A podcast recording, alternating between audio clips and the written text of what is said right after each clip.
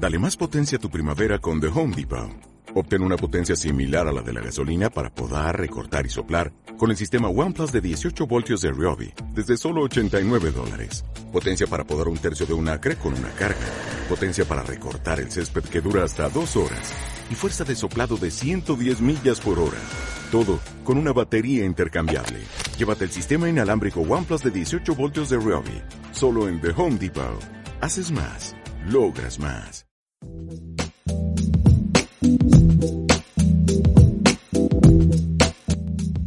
Juan en Cripto y Álvaro Cobarro os damos la bienvenida a Tuning to the Block, el podcast donde podrás enterarte de los principales acontecimientos relacionados con Bitcoin y blockchain. Cada viernes discutiremos las noticias más interesantes de la semana y compartiremos nuestras opiniones sobre los temas más controvertidos. Además, todas las semanas tendremos invitados especiales con los que podremos charlar, debatir y sobre todo aprender de los temas que levanten más interés al ecosistema cripto. Hola, ¿qué tal? Muy buenas, muy buenos días. Bienvenidos a un nuevo episodio de Tuning to the Block. Yo soy Álvaro Cobarro y aquí al otro lado de las ondas está Juan Pablo Mejía, Juan en Cripto. ¿Qué tal, Juan? ¿Cómo estás? Bien, Álvaro, afortunadamente todo bien. Aquí viendo cómo se está cayendo el cielo en Madrid. Hacía falta, hacía falta, ¿no? Un poquito de... después de estos días de calor. Sí, yo nunca había visto algo así en esta ciudad. Tampoco es que lleve mucho tiempo pero es la primera vez que me tocó una lluvia tan fuerte. Está bien. Está bien, además nos, nos sirve casi de acompañamiento para, para recibir a, a, un invitado muy especial que tenemos, que además llevábamos tiempo hablando con él para hacer esto. Y es que yo creo que, bueno, ahora, ahora, ahora entenderéis por qué. Tenemos aquí también con nosotros a Alfred, Alfred Mancera, que, bueno, ¿qué tal Alfred? ¿Cómo estás? Hola, muy buenas, muy bien, estoy muy bien ahora mismo. Bueno, ahora que estás hablando con nosotros estás mejor aún. Por eso te digo lo de ahora mismo, aquí estoy en la gloria. Bien, pues para, bueno, Alfred, bueno, yo lo conozco desde hace tiempo, hemos conocido en bastantes eventos y en bastantes cosas y nos hemos llevado muy bien desde, desde el principio. Y concretamente Alfred es una persona que está haciendo un trabajo de investigación increíble sobre todo el movimiento cyberpunk y todo, y todo un poco el cómo afectó eso y cómo marcó el camino de, de Bitcoin, ¿no? Entonces, eh, ya lo habréis podido escuchar en algunos podcasts como el de Lunaticoin y nosotros hemos querido invitarle pues para, para saber un poco más y también para jugar un poco con su conocimiento. Así que bienvenido, Alfred. ¿Por qué no nos cuentas un poquito cómo, cómo llegas tú a interesarte por este tema de los cyberpunks y, qué es lo que estás haciendo? Porque yo sé que además también tienes un, un canal de YouTube donde estás compartiendo parte de esta investigación que, que nos menciona Álvaro. Pues sí, la verdad que es contarte un poquito de historia de, de mi vida. ¿Quieres que vaya directamente a los cypherpunk o haga un poquito de background de cómo llego a Bitcoin o, o por qué sigo aquí y qué, y qué me tiene absorbido? El background siempre está bien para, para contextualizar. Vale, pues Álvaro, Álvaro lo conoce. Yo realmente mis estudios superiores son de comunicación. Hice comunicación audiovisual como él y luego me especialicé en realización y montaje, entonces he estado grabando y montando muchísimos años. Siempre me ha gustado mucho Internet, tuve un acceso temprano con 14, 15 años y ahí empecé a desenvolverme. La tecnología me ha llamado mucho la atención y bueno, siempre es algo que con lo que he estado cercano. En el año 2009-2010 empezó también con el marketing digital, especialmente diseño y desarrollo web y ayudando a empresas y personas a, tener presencia y desarrollar su marca y su identidad en, la web. Y ahí es cuando ya empiezo a, meterme más en temas de dinero digital, pero básicamente pasarlas de pago y bueno, cómo las personas pueden cobrar por Internet. Llega un momento en el que se me cruzan noticias de Bitcoin y yo no sé muy bien de qué va eso. Tengo algunos amigos que me hablan de, de eso, un nuevo dinero, una especie de cheque o bono con el que puedes intercambiar cosas en, en Internet. Yo vagamente sabía lo que era un hash, entonces pensaban que eran una especie de hash únicos. Y nada, bueno, pues ahí quedó la cosa. Pero me interesaba, hablaba con, con estos amigos, especialmente dos, y, y bueno, pues nada, era todo muy maravilloso y con el típico fondo de, bueno, de, de, los nerds en un momento dado, ¿no? Sin ofender a nadie. Me parece una palabra maravillosa. En el sentido de que son mundos y, y formas de expresión diferentes ¿no? al mundo tradicional. Entonces, cuando te acercas a ver un poco de qué va Bitcoin en los sitios donde se está hablando de esto, pues te encuentras unos lenguajes y unas organizaciones diferentes y te atrae ya bastante. Ahí tengo un clic en 2011 con el tema del dinero, bastante importante, por el tema del cambio de divisas y demás, y ya me empiezo a dar cuenta que no tengo ni idea del dinero y empiezo a estudiar el dinero. Estuve un año estudiando sobre el dinero, lo que me lleva a estudiar también de qué va el mercado los mercados financieros, el comercio especulativo y un poquito los últimos 300, 200 años de, la historia y me di cuenta de lo que todos conocemos, de decir, bueno, valiente estafa, valiente máquina de humo, espectacular, toda la vida trabajando y estudiando para que el valor de las personas quede reflejado en algo que no vale absolutamente nada y es un consenso que está orquestado por, por cuatro personajes a, nivel mundial, ¿no? Entonces dices, es un temazo. Ahí fue cuando volví a hablar con mis amigos de forma ya más seria. Le dije, oye, mira, esto de Bitcoin vamos a analizar. Claro, como yo ya sabía sobre dinero, lo suficiente para poder poner Bitcoin enfrente del dinero, del sistema del dinero bancario, del sistema de dinero fiat. Y ahí fue cuando ya empecé a decir, no hay vuelta atrás, esto es la hostia. Entonces ahí, bueno, seguí trabajando en tema de vídeo, pero ya seguí profundizando muchísimo. Ahí empecé a, empecé a investigar de verdad. Y ahí es donde empiezo, ya en 2012-2013, donde empiezo de verdad a llegar a las personas y organizaciones y grupos que habían puesto la semilla para que todo esto surgiese. Y ahí ya es cuando, eh, eso sería la primera parte de la historia, ahí es cuando yo también empiezo de forma pública, sobre 2013, a crear redes propios con mi nombre y mi apellido y pongo mi cara también si hace falta en eventos y donde haga falta para exponer sobre lo que está viniendo y conectar con personas que estuvieran ya también resonando con todo esto y conocer no solo avatares en internet, sino personas eh, físicas que con las que sentarme, hablar, compartir historias, participar en eventos, en grupos y bueno, pues eh, hasta hoy. Y así fue como empecé también a trabajar en la industria Bitcoin y demás. Esa sería la segunda parte de la película. Perfecto. Bueno, algo que me interesa mucho es que mencionas tu interés por el dinero, pero no está muy conectado todavía con el tema de privacidad. Y, vemos que tu trabajo hoy en día está, es un poco esa conexión entre eh, Bitcoin, el dinero, la privacidad, eh, un poco salirnos de ese control que tiene, digamos, de, ese gran hermano. Eh, ¿Por qué te empieza a interesar el tema de privacidad o cómo llegas a, ese punto?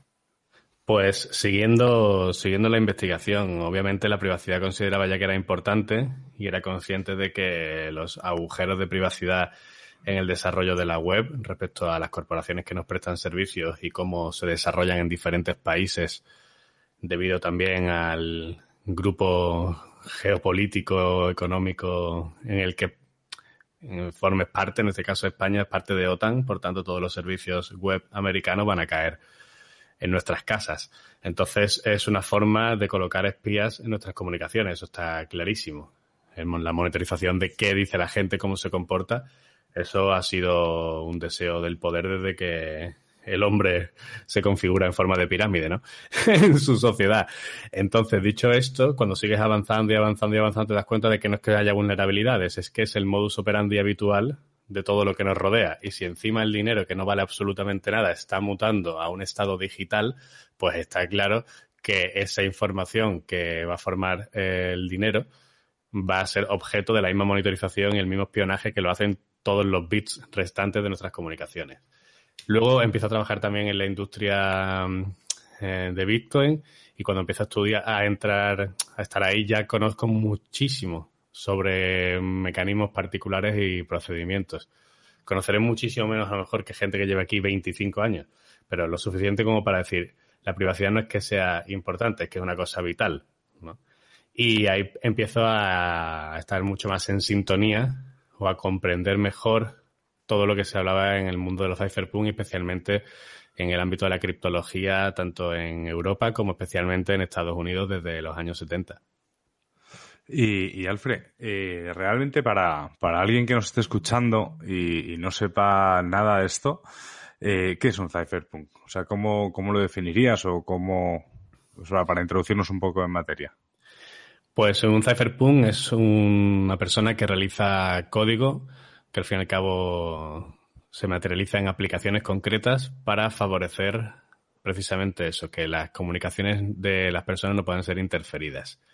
Y lo hacen usando protocolos basados en criptografía fuerte y por tanto también un cypherpunk que de manera eh, extensa sería toda aquella persona que usa aplicaciones o procedimientos para preservar su privacidad, es decir, proteger la información de sus comunicaciones en el medio digital.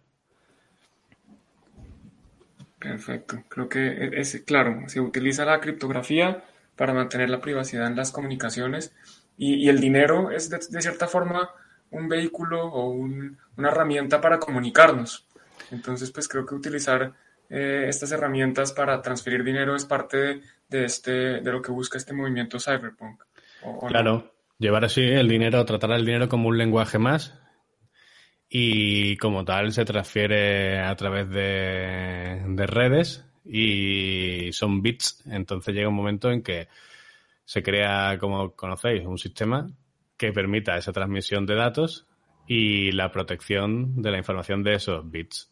Y luego eh, como también sabéis, hay un segundo nivel, el del usuario de Bitcoin, que debe tener en cuenta y es, uno, la red te protege para poder hacer transacciones sin fraude y luego tú tienes también la responsabilidad de aprender más para proteger incluso eh, de manera 100% la privacidad de tu persona a la hora de emitir esa, esa transacción. Eso sería un segundo, un segundo paso. Lo primero es saber que Bitcoin es un sistema seguro para transacción, para transaccionar valor sin, sin fraude. Eso es lo principal.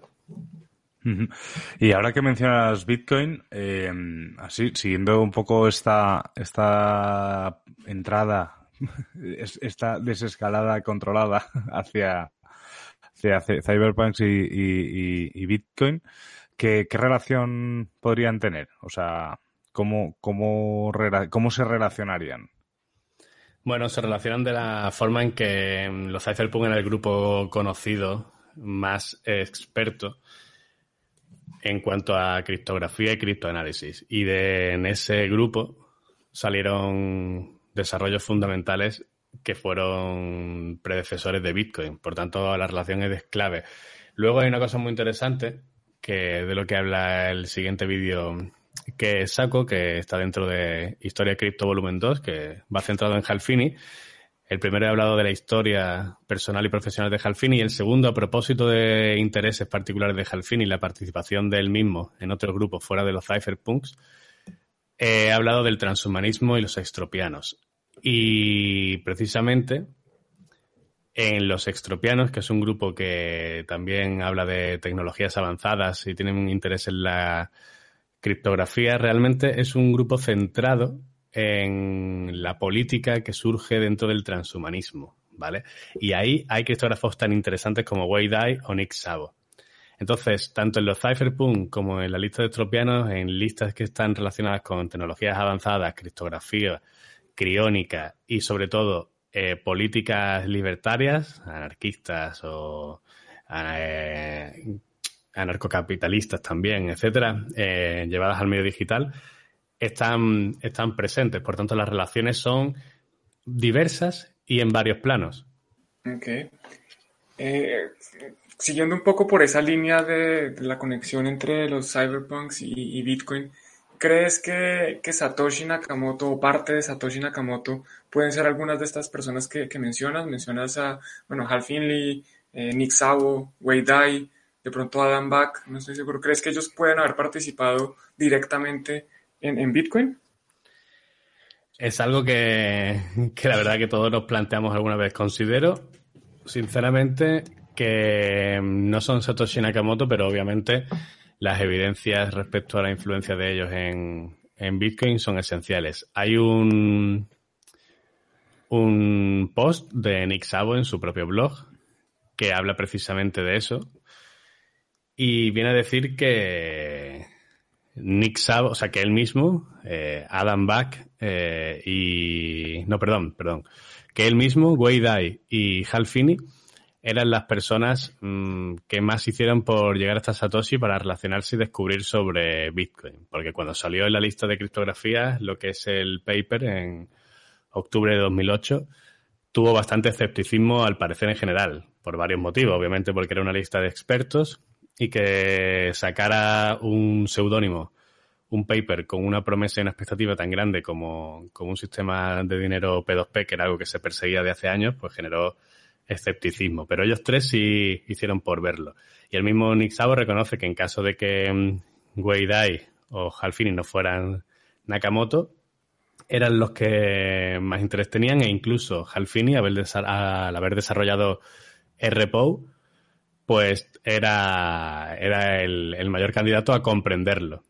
Además hay una curiosidad muy interesante que RPO, que se publica en 2004, de Halfini, que es, su propio intento de, sistema de, moneda criptográfica, cita un trabajo de, Nick Szabo que se llama BitGold, que aunque él mismo, Nick Szabo, revisionó en 2005 y lo publicó en 2005, era original de 1998 y el propio Nick Szabo reconoce que lo publicó en una pequeña lista privada entre los que estaban Halfini y Wei O sea que esos tres eh, tienen, tienen bastante precedente. Y por supuesto la historia de Halfini, que fue la primera persona junto a Satoshi que instaló luego ya el programa y estuvo ahí escribiendo mail con él, apuntándole a, a los bugs. Y ahí está la evidencia. Halfini apuntaba a bugs y los destacaba y daba sugerencias y eh, Satoshi los corregía. Así que dudo mucho que Halfini se estuviera escribiendo mails con el, con el mismo de momento. Bueno, sería, sería, desde luego sería una, una, una, una ¿cómo se llama? Un movimiento evasivo de, digno de, de, un Oscar casi.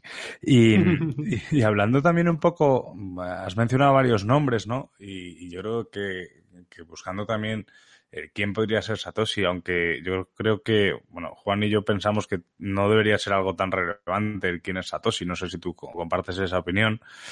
Era, es el que, por ejemplo, hay, todos sabemos de una persona que, que está intentando hacer lo que sea para que la gente diga que es Satoshi, pero me choca un poco eh, ese perfil de Cyberpunk que podría tener pues todo el movimiento mm, primario ¿no? de, de Bitcoin con algunas afirmaciones que se hacen ahora, ¿no? Sobre como que, hay que controlar lo que se hace en la red y, que hay que castigar a la gente que haga cosas así en la red. No sé si, si crees que eso ya es una evidencia más que suficiente para pensar que, que Fake Satoshi es efectivamente Fake Satoshi. Sí, la verdad que con toda la inteligencia que se le supone, todos los títulos que en teoría reclama y los contactos que tiene, que no son pocos ni, ni poco formados, es curioso la telenovela en la que se ha metido, ¿no? El mismo.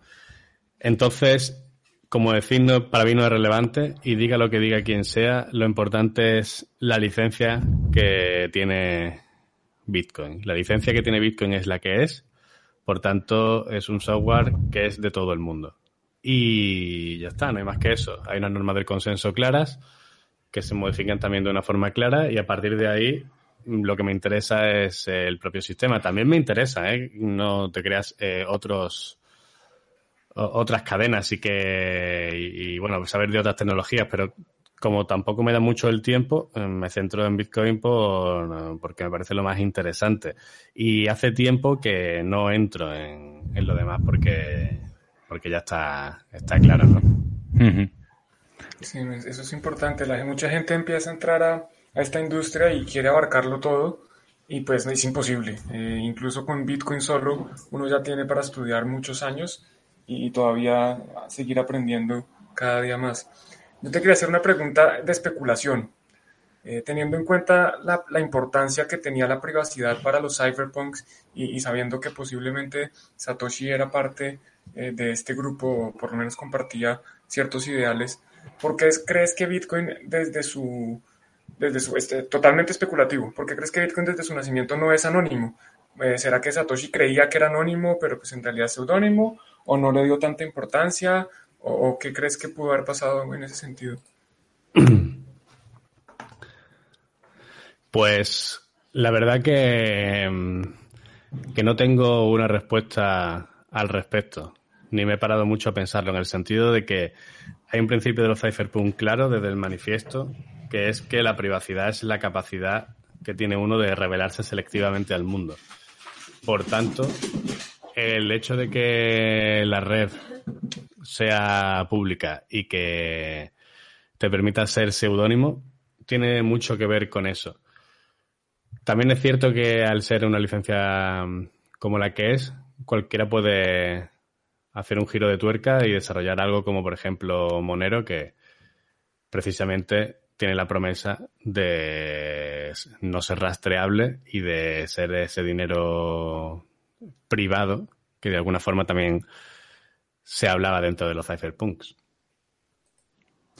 Y y Alfred, eh, todo esto, tú antes, justo hace un rato has mencionado que ibas a publicar en, tu canal de YouTube. Eh, luego, obviamente, lo volveremos a mencionar, pero eh, si alguien quisiese investigar sobre este tema, además de, con lo que tú compartes, ¿por dónde puede, por dónde podría empezar? ¿Sobre qué asunto en particular? ¿Sobre criptografía, cypherpunk, estropianos? Sobre los cypherpunk, yo creo que es lo que estamos ahora más, más pendientes. Pues mira, sobre los cypherpunks, eh, si queréis, a propósito de esta pregunta, eh, cuento un poco la historia de mi vida, parte 2. Y que es hablar también un poco de la historia de, de cripto en España y un poco de la, de la relación con, esto que estamos hablando para dar fuentes. Porque, no sé, me gusta contar historietas y creo que la historia, aparte de que a la gente le gusta también conocer un poco eh, nuestras, eh, nuestras historias para la redundancia, como que han pasado ya muchos años, aunque parezca que no, se han pasado bastante rápidos en Criptolandia. Y en España, la verdad que hay personas que han estado trabajando para, para precisamente acercar este conocimiento, porque está todo el tema de la inversión, el tema del precio, el tema de hacerme rico, el tema del Lambo. Pero, ¿qué hay de la cultura? O sea, esto nace por unos motivos muy concretos. Una situación política y económica global muy concreta en la cual nos tenemos que hacer cargo, ¿no? Entonces, eh, cuando yo empiezo a relacionarme, a hacer contenido y a participar en grupos en 2013, me encuentro que hay una persona que todos conocemos que es Ramón, Ramón Quesada, que hoy día está desarrollando comunidad dentro de, de BSV, Bitcoin SV. Era una persona clave también en la creación de comunidades dentro de Bitcoin. ¿Qué sucede? Que esta persona es la primera que yo veo y percibo que está hablando precisamente de los cypherpunk. Él sabe de la criptoanarquía, conoce a Halfini perfectamente, sabe quién es Timothy May y está investigando, porque Ramón otra cosa no, pero investigar le flipa y se le da bastante bien. Y he tenido bastantes conversaciones con él al respecto. Entonces, con él me, sí me cruzo algunos mensajes eh, vía pues creé un grupo en Facebook y también entonces a partir de 2013 también eh, se usaba Telegram y ya estamos ahí conectados. ¿Qué sucede? Que voy conociendo personas y años después, a partir de 2017, empiezo a trabajar para, para Bit2Me como responsable del departamento de marketing. Ahí, entre otras cosas, trabajamos contenido y ellos querían plantear eh, lo que es hoy día Bit2Me Academy, que tenía una serie de, de artículos de guía Bitcoin, pero no tenían lo que era el portal Academy como tal y les planteo eh, crear las secciones, ¿no? Y una de las secciones es el quién es quién, eh, por el rollo de acercar a personajes fundamentales de la criptografía y de la tecnología relacionadas con la informática, y computación, etcétera. Entonces, ahí empiezo a compartir bastantes fuentes y empezamos a juntarnos con personas que, por ejemplo, me habían ayudado, entre ellas Ramón. Y Ramón es, de hecho, la persona, la única persona que yo conozco hoy día en la comunidad que cuando falleció Halfini, en agosto de 2014 estaba poniendo un post, ¿sabes? Llorando solo en su casa por la pérdida de Halfini cuando había gente que no es que supiera quién es Halfini, es que no sabía ni, quién ni qué era Bitcoin, ¿no? Entonces, cuando yo empiezo con todo esto, ya dentro de Bit2Me empiezo a tirar de algunas personas, entre ellas Ramón, que está dentro de Avalbit. Y es con, con el señor Bravo, con eh, Enrique Montesa, los que me ayudan y nos ayudan también a Bit2Me a poder seguir compartiendo conocimiento. Y con ellos, hablando con ellos, dicen, Alfred, cuando quieras, eh, Avalvid está para ti si quieres hacer una ponencia de todo esto que estás preparando y que sabes. Y ahí es cuando me pongo a juntar fuentes de información y conocimiento para publicar esto. Es decir, que hay una serie de personas en España de diferentes comunidades, diferentes empresas, diferentes organizaciones que nos juntamos y tratamos de también lanzar conocimiento para que no se pierda toda esta cultura. Y la relación contigo, Álvaro, tú bien sabes que nace de eso. Entonces, mm, existía Bitcoin, erais un portal de formación al cual, digo, yo debo conocer a esta gente porque estamos en la misma onda. Y yo vengo de una cultura de, de marketing y de empresa que, que las otras empresas del mismo sector no las considero competencia y considero que hay que hacer sinergias, ¿no? Y ahí es cuando empezamos la relación. De hecho, me invitasteis a vuestro, a vuestro aniversario en Valencia y ahí estuvimos y, y lo pasamos estupendamente. Pues dicho lo cual, que creo que era fundamental decirlo, sobre eso hay personas como los canales de Ramón Quesada, que tienen varios canales de los cypherpunk. Ahí encontramos canales de todos los personajes relevantes de los cypherpunk con casi todas sus publicaciones ordenadas por, como digo, fechas e incluso tecnologías o autores. Es una persona que ha hecho un trabajo muy importante estos años.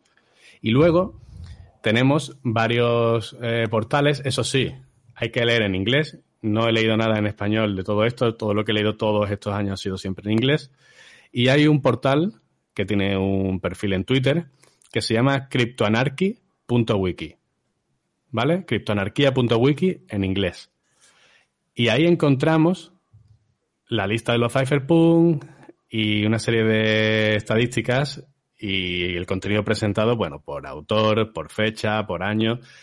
Hay una serie de recursos, también hay unos links a los recursos de Jameson Loeb, hay recursos, hay enlaces al Instituto Satoshi Nakamoto, en fin, hay bastante material y esa página está bastante bien hecha. Así que por ahí se puede empezar para todo el tema de los cypherpunk.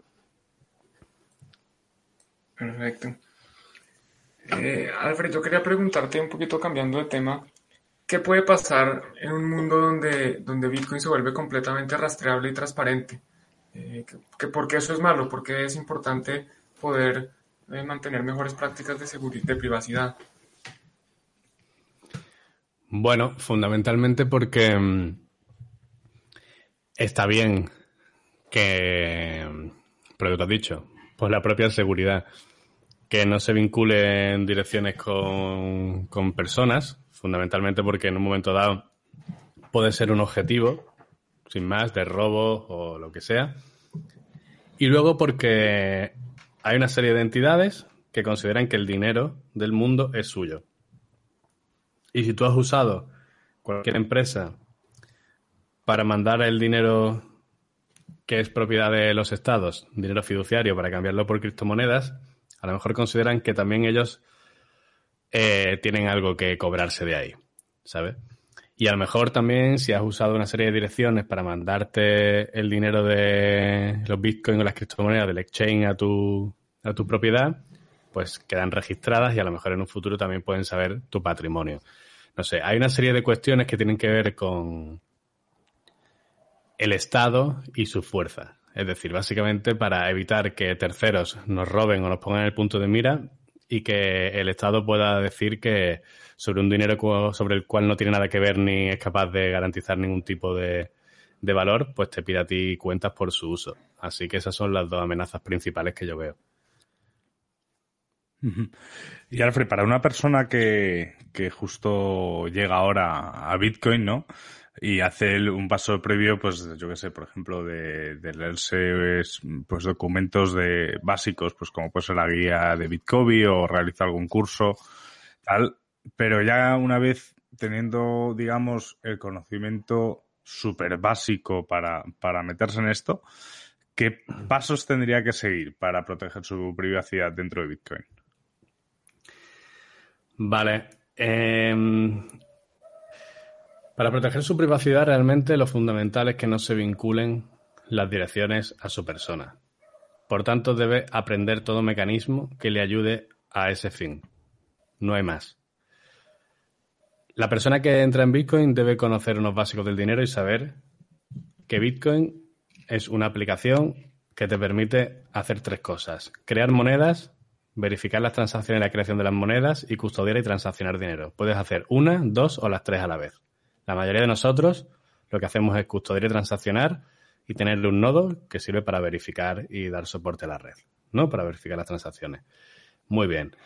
Pues al fin y al cabo, cuando tú te dedicas a custodiar y transaccionar, las claves que tú creas, lo interesante es que lo haga a, través de una aplicación, si puede ser el propio Bitcoin Core, tu nodo, pues mejor, pero una aplicación que obviamente no te vincule con ningún, ningún número de teléfono ni ningún mail y por tanto ya haya una separación. Luego que cuando tú envíes el dinero, otras criptomonedas, o metas tu dinero en un exchange y quieres enviar las criptomonedas que has comprado a esa dirección, pues que luego trabajes y la mandes a otra dirección de, con un mecanismo que te permita el mismo fin, desvincular la dirección del usuario final. Al fin y al cabo todo es eso, por tanto hay que conocer esos mecanismos. Pero lo primero, antes que volverse loco con eso, es saber crear direcciones de forma eh, operativa y fácil, saber guardar las claves, entender bien el mecanismo de las claves y entender que hay diferentes tipos de direcciones, con el tema de legacy, o multifirma, o SegWit, e informarse, no tener ansiedad, informarse sobre eso y cuando se comprenda, actuar. Perfecto. Es, muy bueno lo que dices porque, eh, bueno, Andreas Antonopoulos, que es una de las eminencias, una de las personas que por lo menos que considero yo que sabe más de Bitcoin, siempre menciona que a veces tratar de implementar mayor seguridad de la que uno está en capacidad de hacer, pues digamos que implica asumir unos riesgos adicionales. Entonces es muy importante lo que mencionas. Primero es entender, primero es entender qué es una llave privada, cómo se puede generar, qué implicaciones tiene si, la pierdo, hacer todo el tema de backups y después ir, ir subiendo y no empezar a, utilizar las mejores prácticas de seguridad y privacidad desde un principio, porque eso pues puede tener consecuencias bastante catastróficas. Eh, así, sin, si no quieres decirlo, pues no, no hay problema, pero ¿qué herramientas utilizas tú para generar llaves privadas? Mm, vale. Hay ahora mismo, en respecto al tema de... He llegado a generarme las claves privadas yo. Lo único, es de lo poco que sé de Python y esto, ¿eh? Es decir, explico, que no se asuste la gente nueva. Lo que quiero decir con esto es que todo en la red Bitcoin es conocido, cómo se hace. Y cómo se generan las claves es conocido. ¿Vale? Lo bueno que tiene ese sistema conocido es que tú puedes ir en una dirección, pero no volver. Es decir, no es reversible. Tú puedes ir generando las claves, ¿vale? Y llegar a generar una clave pública y con esa clave pública las personas no pueden saber la clave privada. Esto es de primero de Bitcoin. Como, digamos, el algoritmo de generación de clave es público, tú lo puedes hacer. Muy bien. Obviamente no te vas a poner a hacerlo si no tienes conocimiento o incluso teniendo conocimiento cada vez que lo haces. Por tanto, usamos programas para ello. Ahora mismo he usado últimamente Wasabi y también sigo usando Electrum conectado a un nodo, ¿vale? Punto. Aunque realmente, yo te digo, es que lo que quiero mandar el mensaje es que la gente no se raya más de la cuenta, que utilice una aplicación confiable que te permita generar las claves sin asociación de ningún tipo de mail, eh, cuenta, teléfono, etcétera. Y a poder ser que obviamente tomes precauciones lógicas como hacerle un ordenador pues que está limpio de virus o que sabes que está limpio, que ha formateado recientemente, que no está conectado a internet a poder ser. No sé, una serie de precauciones que conviene leer e informarse antes de hacerlo. Y repito a la gente que no tenga miedo que lo haga, que hay una red de testnet maravillosa en Bitcoin que puede probar hacer las, las claves de la misma forma que lo hace en la red principal y que practiquen. Luego, para gente que sea un poco más avanzado, si quiere más privacidad, puede utilizar en su entorno eh, Tiles, por ejemplo, ¿sabes? Em, lo estoy utilizando recientemente y es súper sencillo. Con un USB lo conectas y ya creas un entorno que es bastante privado y bueno, pues en un momento dado si tienes que conectarte con un nodo externo, pues quieras que no esos metadatos que puedes también liberar, pues estás un poquito más protegido. Son pequeños, pequeños trucos. Yo me, me quiero hablar siempre en estos eh, foros en un plano súper principiante, porque veo que cada año hay nuevas hornadas, ¿no? De gente que se mete en esto. Y se acaban perdiendo los principios y se acaban perdiendo la cultura principal. La gente quiere hacerse rico y venga Bitcoin, Bitcoin, pero señores, vamos a aprender la cultura básica y vamos a aprender el funcionamiento principal de la red y de la custodia y la transacción. Y de ahí seguimos con CoinJoin, seguimos con Tiles, Vamos a Tor, creamos eh, nodos también que corran en Tor, hacemos que la gente se meta en Lightning y abra canales, pero vamos a empezar en una base. Y por eso soy tan pesado con lo mismo. Si me pongo demasiado a nivel bajo, me lo decís, ¿eh? No, no, no, para, para nada. Si al final es lo que tú dices, ¿no? Y, bueno, en Bitcoin llevamos dos años viendo como siempre, o sea, hubo un momento éramos nosotros los nuevos eh, y, y, cada vez vemos que entra más gente y además últimamente noto que está entrando más gente, pero es que es una realidad lo que dices, que, que, que la mayoría de gente entra directa eh, ojalá, bueno, ojalá la mayoría de gente entrase a, Bitcoin, ¿no? A, querer entender un poco Bitcoin y tal, pero es que no entran ni a eso. O sea, de hecho, hay gente que se mete antes en, en, eh, en según qué cosas eh, bastante chungas para generar beneficio con criptomonedas sin tener absolutamente ni idea de cómo funcionan ni realmente lo que están haciendo. Y eso al final es contraproducente. O sea, esta gente se, por, desgracia se dará un, se dará una leche y, dará 10 pasos atrás en lugar de, de, ir avanzando poco a poco. Y, y Alfred, al final, eh, tú estabas comentando ahora diferentes eh, posturas. Tails, si no me equivoco, creo que lo comentó José Antonio. Es como una especie de USB, ¿no? Que genera un entorno que, que una vez que se desconecta el USB se borra totalmente, ¿no? Que no deja rastro.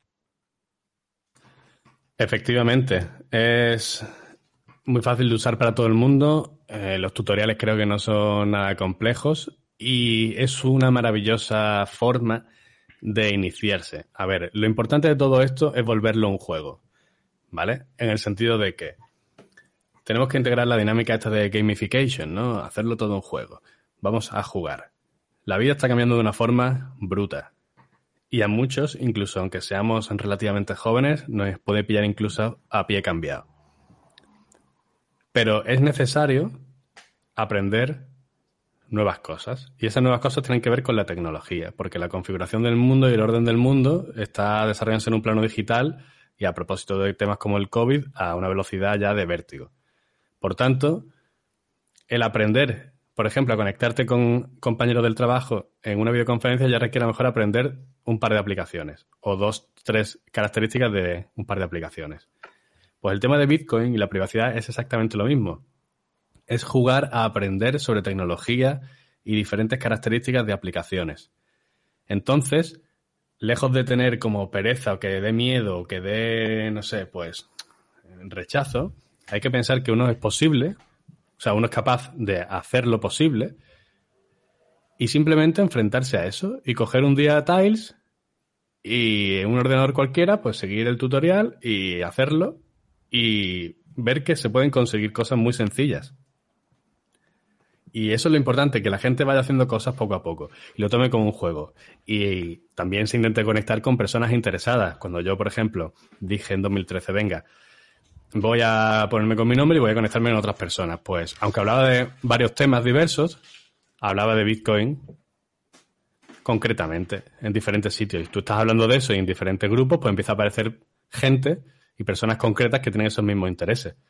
¿no? Todos los que estéis en la comunidad tendréis una historia particular con, por la cual os habéis unido a diferentes personas, habéis hecho proyectos, habéis hecho charlas, habéis tenido motivación, habéis tenido un seguimiento. Pues esto es exactamente lo mismo. Al final es una cosa activa. Por tanto, simplemente animo a la gente a eso, a que juegue y se conecte con otros para, para evolucionar. Perfecto, creo que es muy claro. Nosotros siempre eh, tratamos de dejar el mismo mensaje, que hay que seguir conectándose, seguir aprendiendo. Eh, la gente en el ecosistema, a pesar de que algunos dicen que los, maximalistas son muy tóxicos y que hay gente muy eh, pues mala en el ecosistema y groseros y que insultan y etcétera. Yo, yo he encontrado todo lo opuesto. Siempre que hay preguntas, la gente está dispuesta a colaborar. Y para precisamente estas personas que están entrando y que tú dices, bueno, eh, empiecen, aprenden, ¿tú dónde dices que deberían empezar? Eh, dices que el, aprender las llaves privadas y eso, ¿dónde pueden empezar? Los, los recursos básicos, Bitcoin 101. Buena pregunta. La verdad que cada vez en castellano hay más, hay más recursos. Y tengo que reconocer que estoy despegado de ellos en general. Eh, desde que he dejado de trabajar directamente en la industria voy un poquito por, por mi cuenta, he dejado de trabajar para empresas, porque siempre me formé en inglés, la verdad, porque las fuentes estaban en inglés. Pero ahora las cosas han cambiado. Y con el trabajo, por ejemplo, que, que hice en Bit2Me para la Academy, con el trabajo que se hizo en esa empresa, con el trabajo que hace Bitcoin, con el trabajo que también ahora están sacando, por ejemplo, he comentado antes el, podcast que, que, hicimos con Lunaticoin, pues Lunaticoin y Arcad han sacado estudio Bitcoin. Son web donde encuentran diferentes estructuras de contenido y mucha parte del mismo orientada para los eh, novatos, por decirlo así.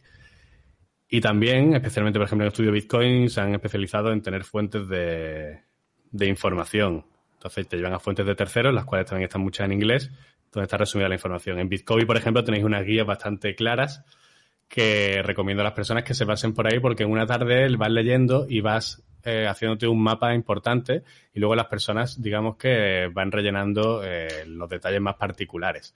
Porque, como bien sabéis, pues es una, es una gran es una gran ola de información el tema de Bitcoin, pero básicamente cuando los, nuevos lleguen a estos portales que hemos comentado y empiecen a buscar, obviamente deberían buscar sobre un poquito de historia de Bitcoin y qué es Bitcoin en esencia. El programa, la red, las monedas, porque hay confusión también, me ha pasado en los cursos que he realizado presencialmente estos años, que las personas llegan con una ensalada de conceptos sobre Bitcoin. En plan, es que es una moneda, es un programa, como se le llama igual, a la red, a la moneda, al programa, al protocolo.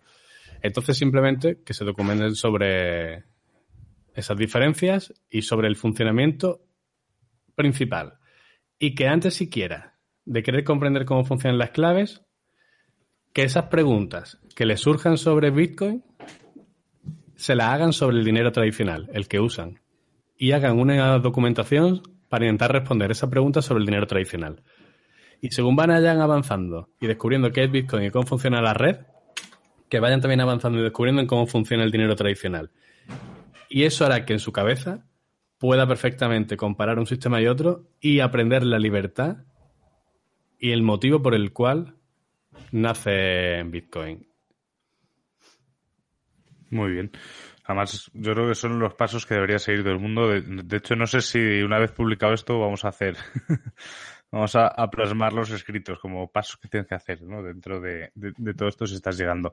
Y Alfred, eh, mencionabas la historia de Bitcoin y yo quería hacerte una pregunta en la cual tienes eh, licencia total para, para imaginar, para divagar, para incluso para no contestar, solo faltaría que es eh, ¿qué crees que nos enseña la historia de Bitcoin eh, para intentar entender un poco el futuro de Bitcoin?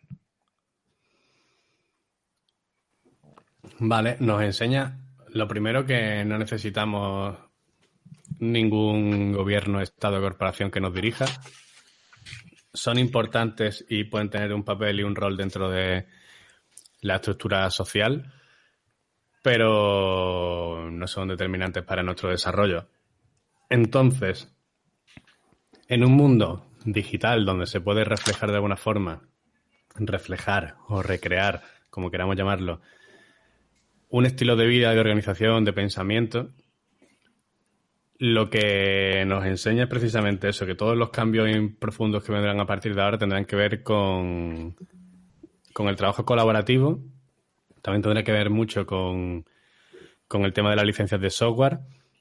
Hemos dado cuenta que, aunque ha, habido desarrollo de dinero criptográfico bastante antes de Bitcoin que ha sido operativo, como fue, por ejemplo, el eCash de David Chaum, ha sido un protocolo criptográfico abierto con una licencia de software libre, la que ha permitido que haya un sistema de moneda global para todo el mundo, que lleva funcionando 10 años y muchísimas características que tiene Bitcoin. El simple hecho de que sea un sistema, un sistema informático que no ha sido apagado en todo este tiempo, pues dice bastante de del experimento, pero que cada día es más serio.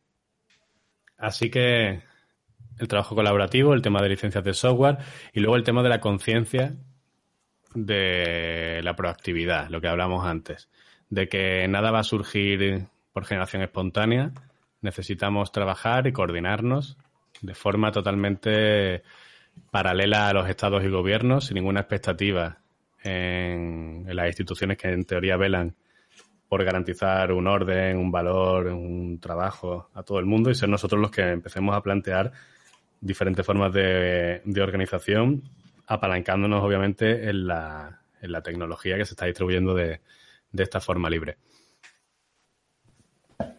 Perfecto, pues muy bien.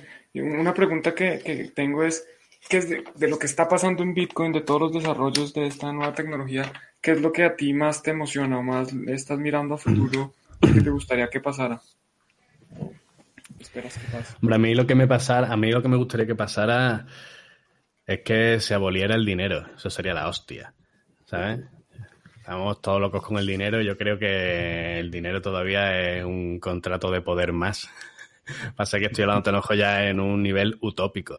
Entonces, Bitcoin me parece un ensayo muy bonito para que las personas eh, vayan dando pasos hacia esa dirección. Lo primero para abolir el dinero es ser consciente de qué es el dinero, qué es el valor y que las personas lo puedan crear ellos mismos y puedan validar ellos mismos el libro contable y puedan ellos, sin ningún tipo de censura ni límite, crear cuentas y transaccionar valores. Ese es el primer paso. Y respecto a Bitcoin y la relación con la criptoanarquía, me parece muy interesante que precisamente por la tecnología se puedan desarrollar como digo, modelos de organización y lugares donde la gente pueda funcionar de una manera que aunque está funcionando, digamos, en modo avatar, detrás hay personas. Entonces esas personas también se están educando a funcionar de esa manera en la vida real, porque lo hacen en esa vida digital. Entonces, en la vida real se están empezando a emular formas que vienen de la vida digital. Antes se hacía al revés, ¿no? En la vida digital mucha gente intentaba emular fórmulas, y formas de vida de, de la vida analógica para tener eso, parcelitas de libertad que la vida analógica no tenía. Y ahora es al revés. Ahora, digamos que Internet es un gran sandbox social donde se pueden hacer todo tipo de experimentos. Y hay muchas personas que llevan trabajando en eso, entonces ya somos varias generaciones de internautas que estamos educados en Internet y en la vida real, digamos que la estamos eh, desfigurando y, cambiando precisamente por esa influencia. Pues muy bien, sí señor. Pues Alfred, no sé si Juan tenía alguna pregunta más que se haya quedado en el tintero. Digamos que la, última pregunta que también es, muy especulativa es, ¿crees que, Bitcoin va a implementar algún, alguna medida para, ser más privado de lo que es ahora? ¿O crees que el protocolo ya está mostrando eh, señales de osificación y va a ser muy similar a lo que existe hoy? No lo tengo muy claro, la verdad, porque mm, más allá de soluciones de segunda capa tipo Lightning y demás, o de tercera, que serán las que pueden aplicar a lo mejor eh, privacidad. De hecho, el mismo Lightning, aunque pueda parecer privado, eso tiene bastantes matices. Imagino que en la medida en la que se pueda incorporar se hará. ¿Por qué digo eso? Porque veo que hay planteamientos ya. Hay planteamiento y hay debate sobre eso. Entonces, no tengo la bola de cristal, pero, pero entiendo que si se puede hacer de una forma orgánica, eh, orgánica me refiero a que pueda haber una implementación cuyo consenso sea fácil de, de llegar, es posible, pero la verdad que ahora mismo los veo más pensando en construir capas adicionales donde una de ellas pueda tener la solución definitiva para el tema de la privacidad, que directamente en el protocolo vaya a ir algo en esa dirección. Perfecto. Sí, igual era muy, muy, muy especulativo, ¿no? Nadie sabe qué va a pasar con respecto a esto y como mencionas, el, el consenso yo creo que es muy importante, porque algunos podrán querer una cosa, pero si otros no la quieren, pues es difícil. Por eso te digo lo del tema orgánico, ¿no? Cuando algo sale de una forma relativamente natural, que una implementación bastante clara y bastante. Mm, bueno, que no ha sido, digamos. Eh, que en su implementación, tanto en testnet o su desarrollo, no ha tenido demasiada, demasiado debate. Hay una gran aceptación. Y en un caso así, pues sería fácil. Por eso te digo que veo más posible que se desarrolle en temas de capas que en el mismo protocolo. Pues, pues nada, Alfred, por nuestra parte, darte las gracias de, de haber estado aquí un ratito con nosotros. Y, ya creo que para terminar, un poco, pues si la gente te quiere localizar o si tú quieres que la gente te localice, eh, cuéntanos un poco, pues el canal de YouTube y, más medios, si es que, si es que hay. Pues mi web es alfred.info, redirecciona alfredmancera.com y bueno, eh, ahí están las redes sociales. Básicamente estoy en Twitter y, YouTube y los vídeos que estoy lanzando y algunos que tengo planificados, que son cosas que tenía ya pendientes ir, ir lanzando, de momento están en YouTube y espero que en un tiempo corto plazo estén en más plataformas, especialmente en audio. Perfecto, Alfred. Pues muchas gracias. Invitados todos los oyentes a, a seguir el trabajo de Alfred, que ha sido muy bueno y por eso es que lo estamos invitando acá para que nos comparta tan solo un poquito de, ese conocimiento que ha adquirido en los últimos años. Entonces, Alfred, muchísimas gracias. Eh, y bueno, seguramente habrá más oportunidades de, conversar y cuando nos dejen salir de las casas ya con más tranquilidad, eh, aprovecharemos para tomarnos una cerveza.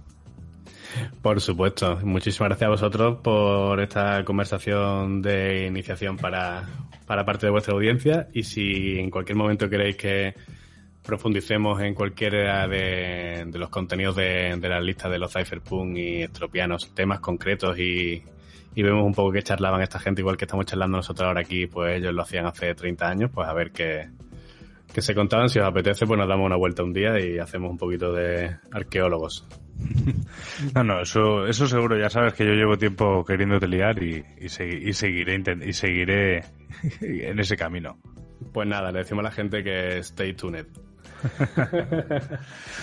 Pues nada, pues Alfredo, dicho, muchísimas gracias por estar aquí con nosotros eh, y a todos los que nos escucháis, ya sabéis, eh, podéis encontrar en alfred.info, podéis encontrar más información sobre él, podéis contactarle por sus redes sociales y por nuestra parte, obviamente, deciros que si esto os ha gustado, eh, suscribiros y compartir, que, que parece que tenemos que decirlo siempre claro que sí, chavales. Suscribir ahí, suscribir, hombre, Twin to the Blog, to the Moon, ya. a ver, a ver si es verdad. Bueno, pues un abrazo y nos estamos hablando. Vale, chao. Chao.